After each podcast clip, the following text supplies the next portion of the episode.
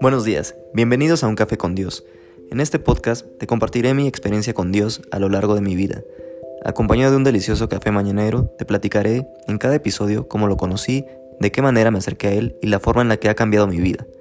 Deseo que sea de gran ayuda para ti. Me da gusto saludarte nuevamente y agradezco que te des un tiempo para escuchar este breve episodio. ¿Te ha pasado que de repente las cosas no salen como esperabas? ¿Salen mal? ¿Empiezas una etapa de vacíos, tristeza, soledad, de sentir que no eres feliz, y comienzas a decir, Dios mío, ¿por qué me está pasando esto?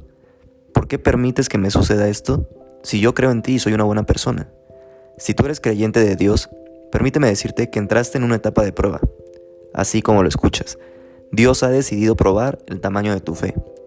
Y créeme que no es nada fácil. Es en esta etapa donde mucha gente se desespera y arremete contra Dios, maldiciendo y cuestionándolo exigiéndole explicaciones y respuestas del por qué permite estas situaciones. ¿Sabes por qué lo hace? Porque Él quiere que lo vuelvas a buscar y necesitar de Él. ¿Cuántas veces no te pasa que todo marcha bien y te olvidas completamente de Él?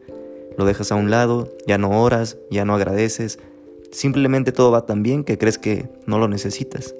Y entonces, cuando todo sale mal, ahora sí lo buscas y le reclamas. Te invito a que en lugar de hacer esto, mejor ores y le digas, Dios mío, yo sé que esto es parte de tu plan, Tal vez ahorita no entiende el porqué de estas situaciones, pero lo acepto porque sé que es parte de tu plan divino.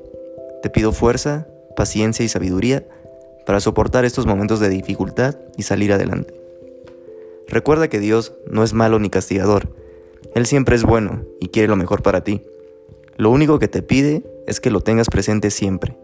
No te olvides de Él y te juro que todo marchará bien de acuerdo a su voluntad.